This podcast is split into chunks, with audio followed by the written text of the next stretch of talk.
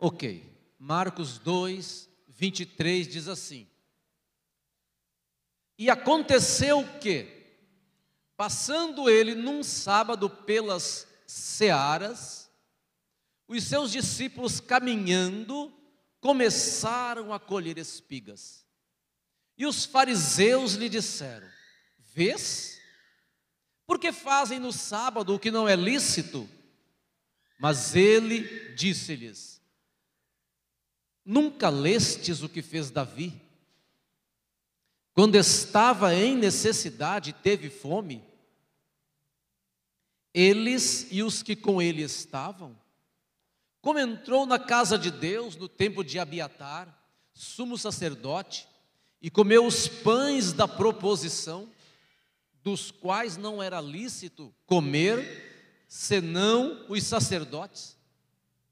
Dando também aos que com ele estavam, e disse-lhes: O sábado foi feito por causa do homem, e não o homem por causa do sábado. Assim, o filho do homem, até do sábado, é Senhor. Eu quero pregar nesta noite, mas uma mensagem com o tema: Quem é Jesus? Quem é Jesus? Esse texto nos revela, amados, dois atributos divinos em Cristo: soberania e a divindade de Cristo, que nos comprovam que Ele era e é Deus. Há pessoas que se apegam de uma maneira até quase que idolatrando o dia do sábado como se ele fosse mais importante do que os outros dias. Como se no sábado tivesse que andar numa santidade maior de que numa segunda-feira. Meio esquisito isso. Não dá para encaixar na nossa memória, na memória de quem já foi salvo e transformado por Jesus. O sábado, amados, é uma aliança entre Deus e o povo hebreu.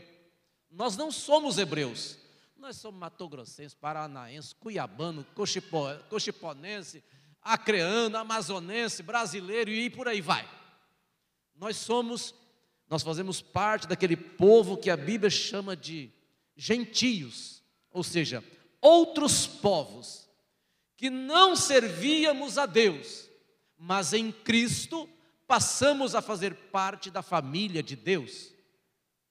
Então o sábado, mas é uma aliança entre Deus e o povo hebreu, e nós somos a igreja, nada a ver com o povo hebreu, é outro contexto.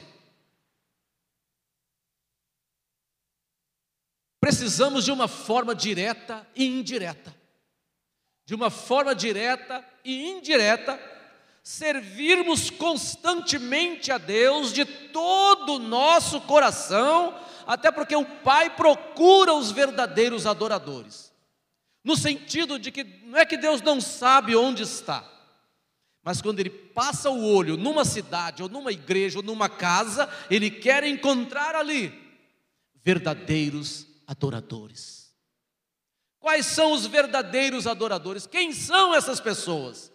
São aquelas pessoas que têm uma fé viva nos ensinamentos de Jesus, até porque Ele é a única ponte que nos liga a Deus. Estes são os verdadeiros adoradores, aqueles que têm uma fé cristocêntrica. Quem é Jesus? Quem é Jesus? Mateus capítulo 22, verso 34, fala bem assim: E os fariseus, ouvindo que ele fizera emudecer os saduceus, reuniram-se no mesmo lugar. E um deles, doutor da lei, interrogou-o para o experimentar. Olha só, até os cabeções, até os religiosos, os magistrados daquela época, quando falavam com Jesus, queria testá-lo, tentá-lo, experimentá-lo. Olha só. dizendo: Mestre, qual é o grande mandamento da lei? E Jesus disse: Amarás o Senhor teu Deus de todo o teu coração e de toda a tua alma e de todo o teu pensamento, ou seja, todo o teu ser adore a Deus. Este é o primeiro e grande mandamento. E o segundo, semelhante a este, é: amarás ao teu próximo como a ti mesmo. Destes dois mandamentos dependem toda a lei e os profetas.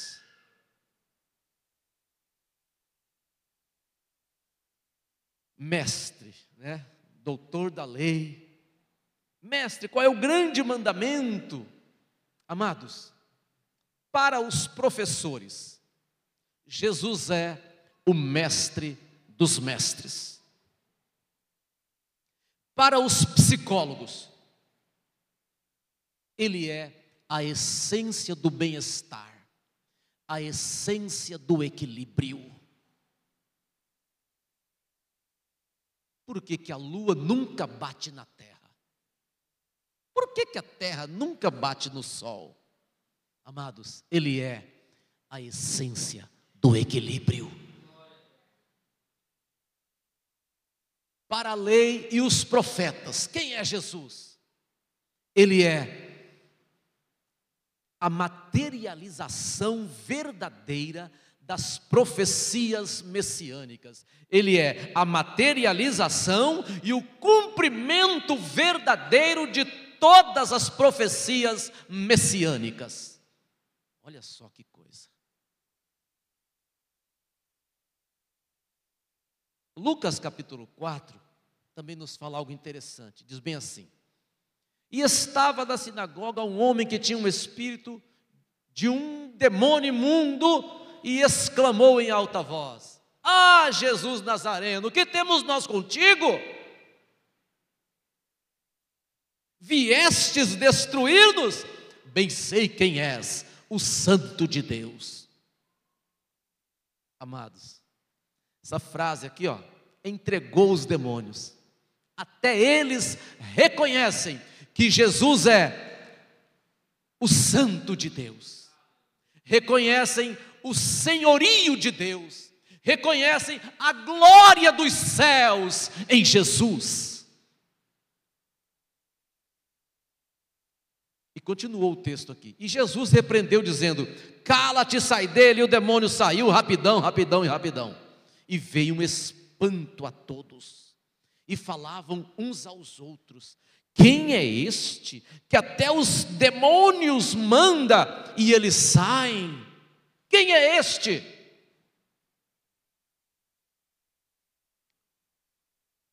Jesus, amado, por incrível que pareça, para algumas pessoas, para nós crente velho, não. Até dos demônios ele é Senhor. Eu posso imaginar aqui, mano, conjecturar Jesus agora, presta atenção, igreja, vamos fazer um teatro aqui. Jesus entrando no portão do inferno e todos os demônios batendo continência. Tum! Senhor até do inferno.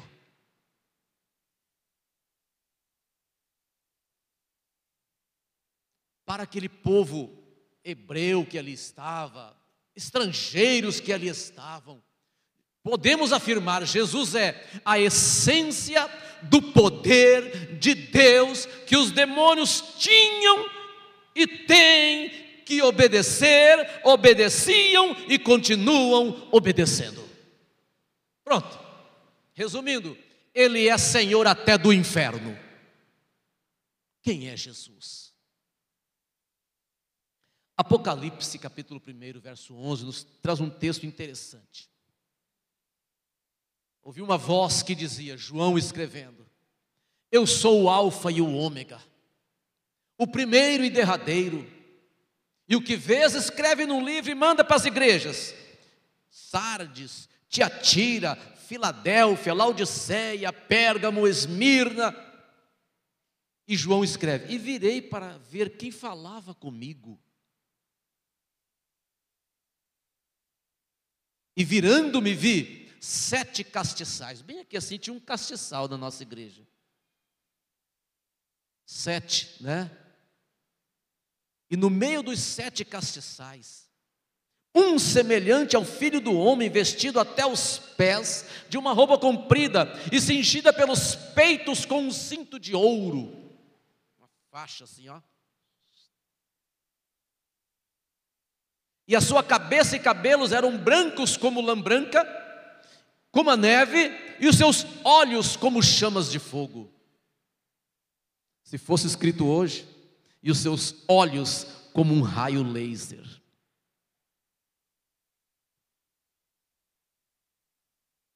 E seus pés semelhantes a um latão reluzente, como se tivessem sido refinados numa fornalha, e a sua voz como a voz de muitas águas.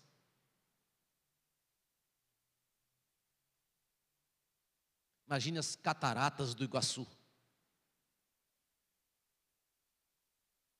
E ele tinha na sua destra sete estrelas, e da sua boca saía uma aguda espada de dois gumes, palavra, e o seu rosto era como o sol quando na sua força resplandece. Na verdade, Jesus é maior, é mais forte, está muito além do sol. E quando vi, caí a seus pés como morto. Imagine você, você tendo esta visão que João tivera na ilha de Pátimos a respeito de Jesus. A Bíblia diz que João caiu quase morto.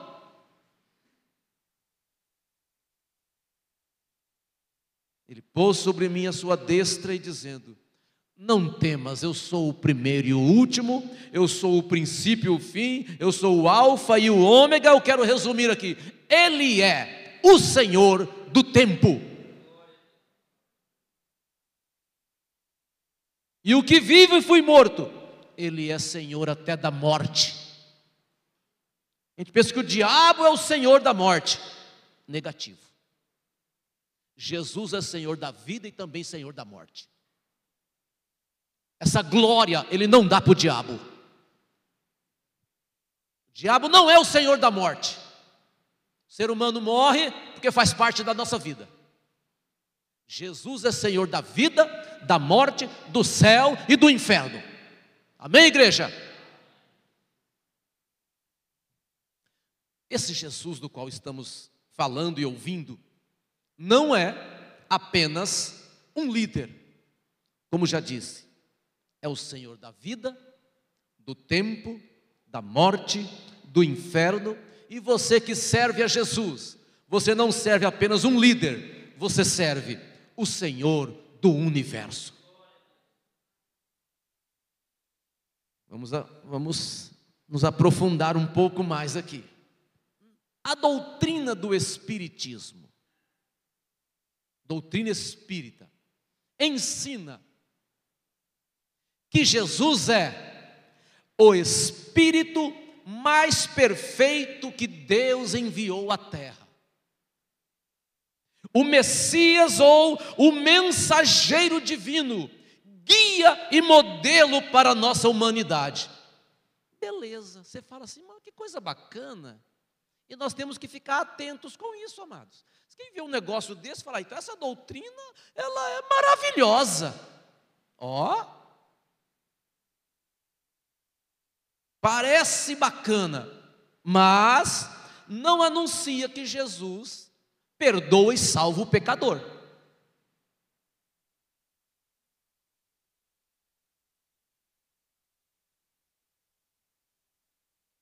Não anuncia que Jesus batiza com o Espírito Santo.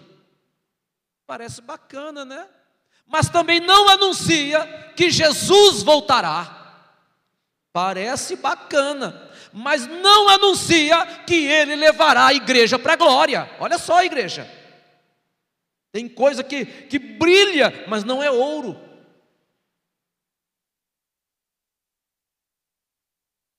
Também não anuncia que Jesus é o Cordeiro de Deus que tira o pecado do mundo.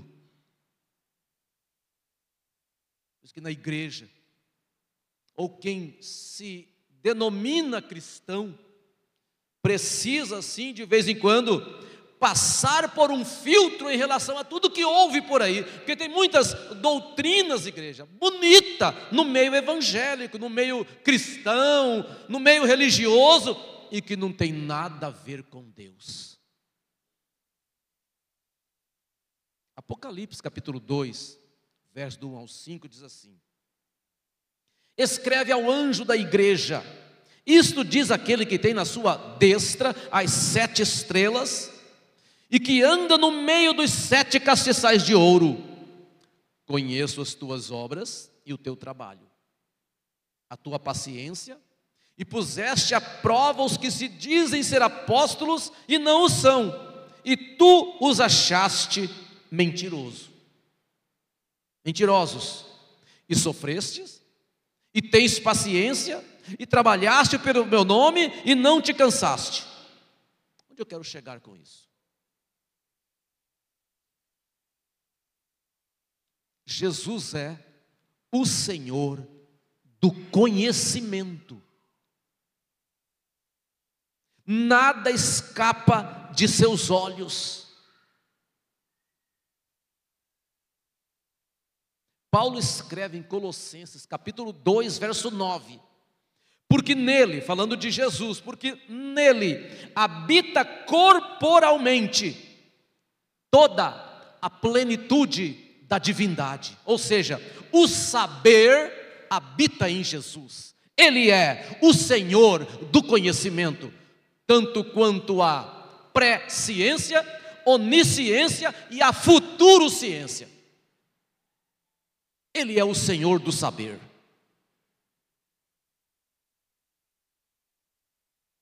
Não estou bravo, não, viu, igreja? É meu jeito de falar.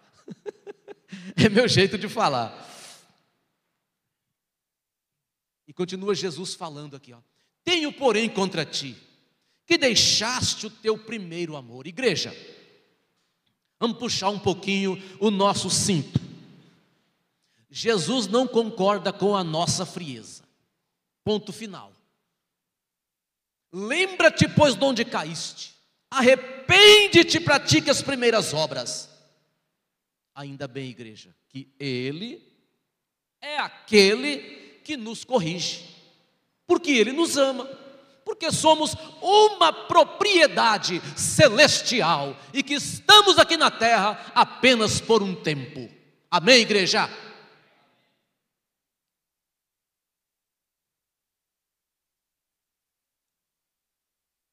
Ele é aquele que nos chama para uma vida de fidelidade, e por incrível que pareça, Ele respeita o nosso livre arbítrio. É aquele que nos dá a segunda chance, terceira chance, quarta chance, e etc, e etc, e etc. A graça de Cristo é algo, igreja, que nos deixa perplexos e nós não podemos confundir graça com hipergraça ou graça com libertinagem.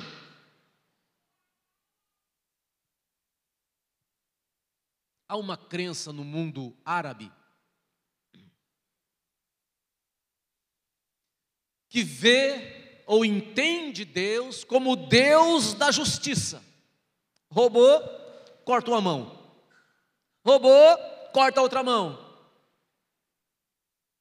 Eles não conseguem entender o Criador como Deus que é amor. Não conseguem. Desde a idade bem tenra, desde bebê, já são ensinados. Ou melhor, não se ensina para eles que Deus é amor.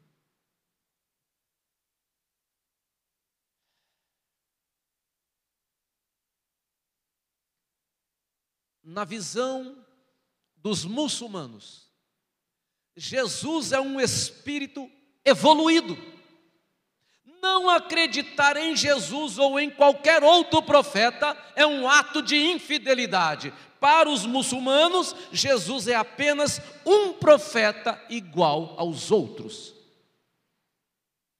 Vamos em frente. O que é o, o que o shintoísmo fala sobre Jesus, uma grande religião lá no Japão. O shintoísmo não fala de um Deus Pai, fala de deuses. Não fala de um Deus encarnado. A figura de Maria não existe. Durante o período de perseguição contra a igreja, 1640 mil, mil, a 1865, os cristãos foram obrigados a pisar numa imagem chamada fumier. Nessa imagem, nesta apresentação ali, nessa imagem, tinha Jesus e Maria. E para provar que não eram cristãos, eles teriam que pisar. Se pisassem naquela imagem, não seriam executados. Se não pisassem, seriam executados.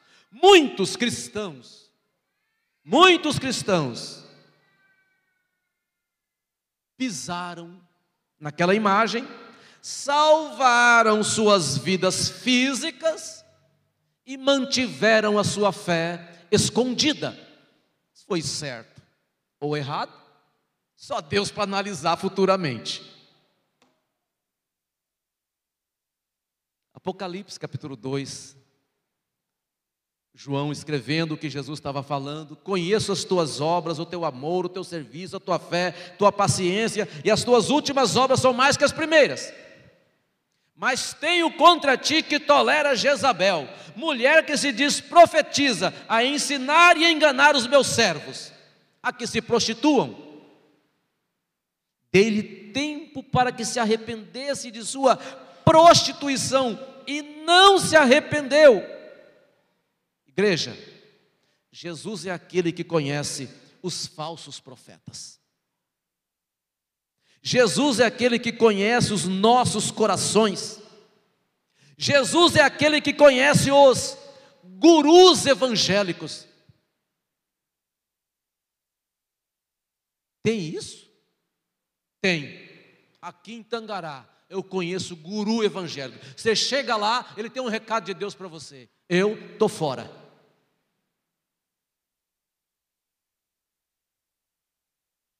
Crente que conhece Jesus não precisa disso. Fique atento.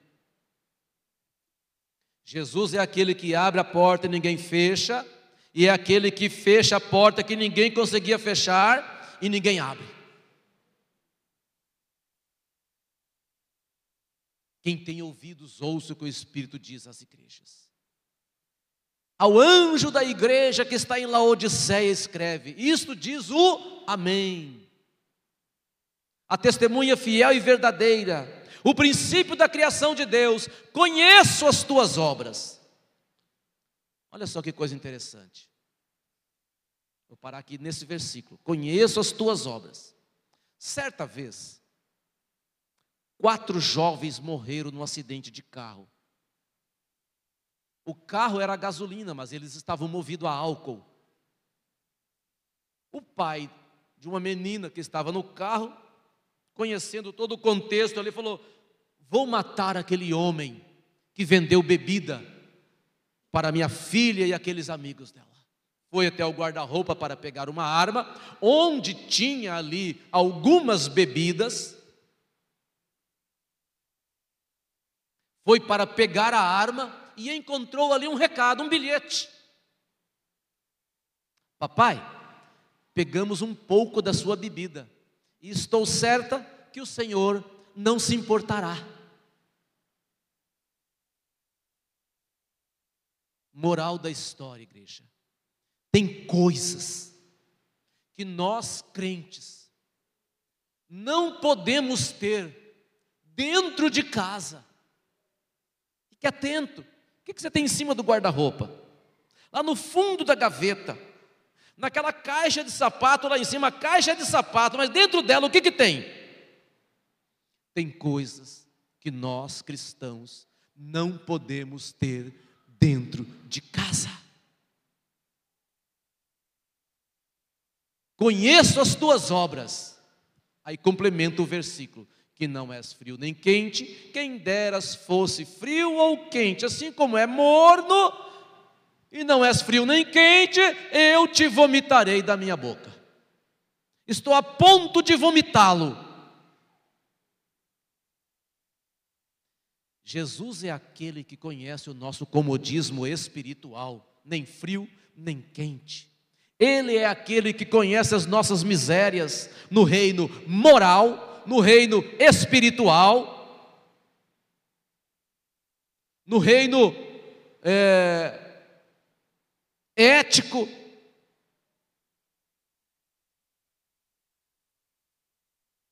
Ele deseja que tenhamos, igreja, uma nova postura.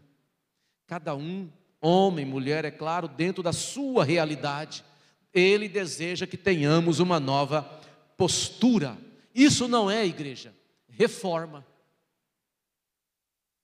Chama-se conversão para uma vida melhor. Isso não é bajulação, chama-se domínio da alma, ou seja, a razão governando as emoções. Como a maçonaria vê Jesus.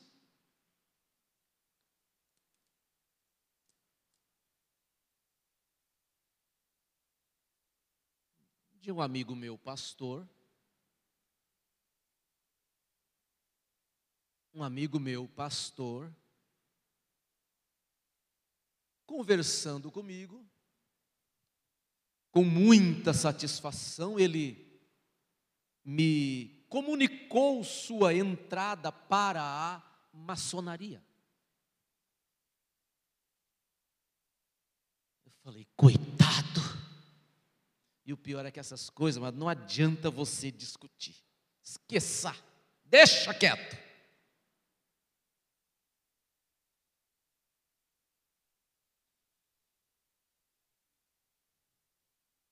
No ensino da maçonaria, não há exclusividade em Jesus Cristo ou no Deus Trino, que é o Pai, o Filho e o Espírito Santo. Portanto, não há uma doutrina da divindade de Jesus.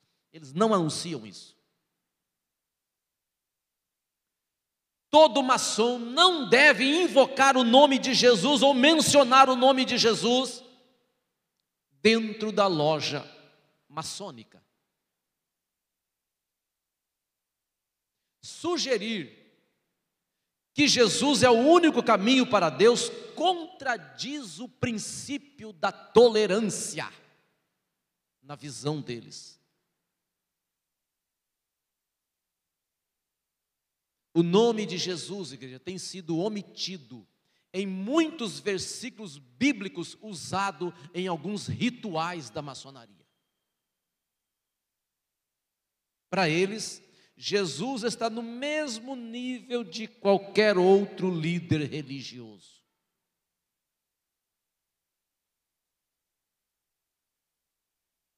Disse Jesus: Eu repreendo e castigo a todos quantos amo Sê, pois, zeloso e arrepende-te. Eis que estou à porta e bato, se alguém ouvir a minha voz.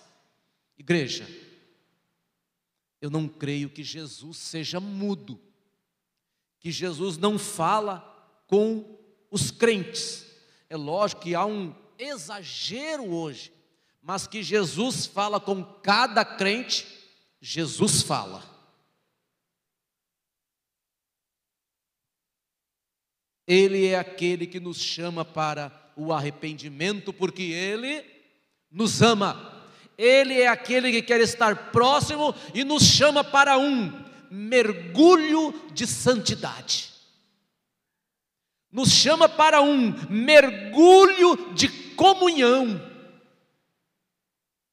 Ele sim quer nos colocar em um lugar de honra.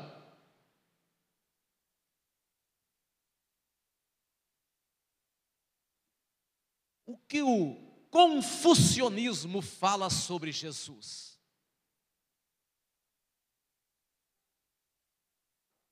Essa religião começou em média 200 anos antes de Cristo. Atua muito no princípio de moralidade pessoal, relações sociais, justiça, sinceridade, integridade, valores para uma boa vida social, beleza, beleza, beleza. O que eles falam sobre Jesus? Nada, nada, nada. E eu quero reforçar alguma, algo interessante agora aqui também. Marcelene, John Lennon. Por favor. Está vendo essa imagem aí? Os mais dinossauros sabem que é John Lennon. Pode cortar.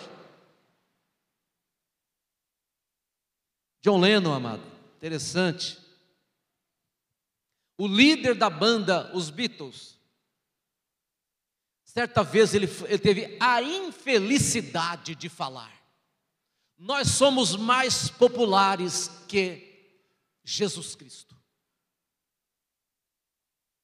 Baseado em emoções negativas, John Lennon disse: Eu não sei quem vai acabar primeiro, se o rock and roll ou se o cristianismo.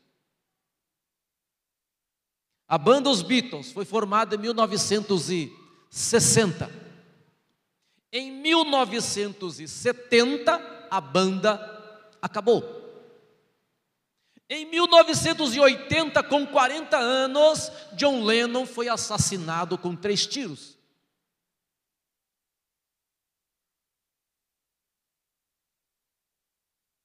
John Lennon esqueceu, tinha esquecido da brevidade e das surpresas ruins que o ser humano passa.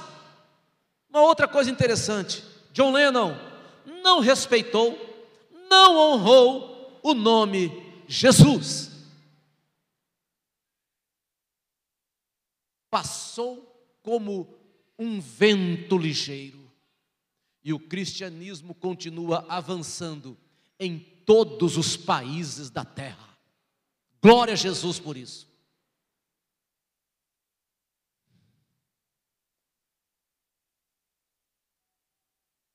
Jesus disse: João batizou com água, mas vós sereis batizados com o Espírito Santo. Atos 1:8 um texto que tem ficado esquecido nos momentos de oração da maioria dos crentes. O que, que diz Atos 1,8? Mas recebereis poder, a virtude do Espírito Santo que há de vir sobre vós, e sereis minhas testemunhas, tanto em Jerusalém como em toda Samaria, Judéia e até os confins da terra. Poder para quê? Virtude para quê? Para o crente pregar o Evangelho com ousadia e com autoridade. Eu quero deixar uma coisa clara: Jesus continua batizando com o Espírito Santo. Nós, como igreja, não podemos deixar isso passar em branco. É uma experiência única, uma experiência ímpar, que todo crente precisa ter. Mas não se esconda através de um argumento que eu já ouvi. Ah, mas o fulano ora em língua estranha, diz que é batizado e continua aprontando, pastor Orlando. Deixa ele aprontar. Busque a virtude do Espírito Santo e a sua vida melhorará. Não é que você não é salvo, é salvo sim. Mas a virtude do Espírito Santo é algo que diferencia a vida do crente antes do batismo, pós-batismo nesse contexto espiritual. Quero reforçar: Jesus é aquele que continua batizando com o Espírito Santo. E Pedro, no capítulo 4 de Atos, verso 12, ele diz bem assim: E em nenhum outro há salvação. Vamos é, dinamizar isso aqui e em nenhum outro há completação. Só Jesus nos completa. E em nenhum outro há reino dos céus, e em nenhum outro há a própria vida eterna, a vida de Deus que vai jorrar no crente. Há um poder, igreja, neste nome, Jesus. Entenda, entendamos e guardemos isso. Há um poder neste nome, Jesus. Ele foi muito claro quando ele disse: Eu sou o pão da vida, quem de mim se alimenta, por mim viverá. Ele mesmo foi muito claro quando ele disse: Eu sou a ressurreição e a vida. Quem crê em mim, ainda que morra fisicamente, espiritualmente, viverá para sempre. O ladrão não vem senão para matar, roubar, destruir, mas Jesus veio para nos dar vida e vida com abundância e a vida de Deus jorrando em mim e em você. Há um poder nesse nome, quando ele disse: Eu sou a videira verdadeira, meu pai é o lavrador, toda vara em mim que não dá fruto, atira, ó, pau. E toda aquela que dá fruto, limpa, para que dê mais fruto ainda. Jesus nos chama para que, como cristãos, sejamos cristãos produtivos. Não chamou ninguém para ser um consumidor gospel. Ninguém, ninguém, ninguém, ninguém, ninguém, ninguém, ninguém. Igreja. Jesus disse: Vinde a mim cansados e oprimidos, e eu vos aliviarei. Tomai sobre vós o meu jugo, e aprendei de mim que sou manso e humilde de coração, e encontrareis descanso para as vossas almas, porque o meu jugo é suave e o meu fardo é leve. Você que está carregando um fardo pesado aí, fique atento. Pese na balança da palavra. Tem fardo que não é de Deus para a sua vida. Fique atento, fique atenta. Eu sou a porta. Se alguém passar por mim, será salvo. Igreja, feche os teus olhos. Feche os teus olhos. Pai, te louvamos, porque neste nome, Jesus, há um poder que perdoa e salva, um poder que transforma o mais vil pecador numa nova pessoa. Pai, te louvamos, porque hoje, como igreja, nós conhecemos Jesus, a essência do equilíbrio. Só temos que te louvar e te adorar. Há alguém nessa noite que deseja fazer um concerto com Deus? Receber Jesus como Senhor e Salvador de sua vida? Eu te garanto, Jesus fará de você uma nova pessoa. Uma nova pessoa. Há alguém? Levante o seu braço como um sinal.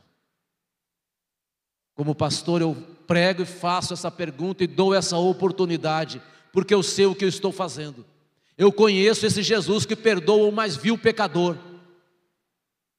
Há alguém nessa noite que deseja fazer um concerto com Deus? Nós, como igreja, queremos orar por você e te ajudar. Há alguém? Levante seu braço como um sinal. Um homem, uma mulher, um jovem. Há alguém nessa noite? Teu coração está batendo mais forte? É o Espírito de Deus te chamando. Vem para a luz.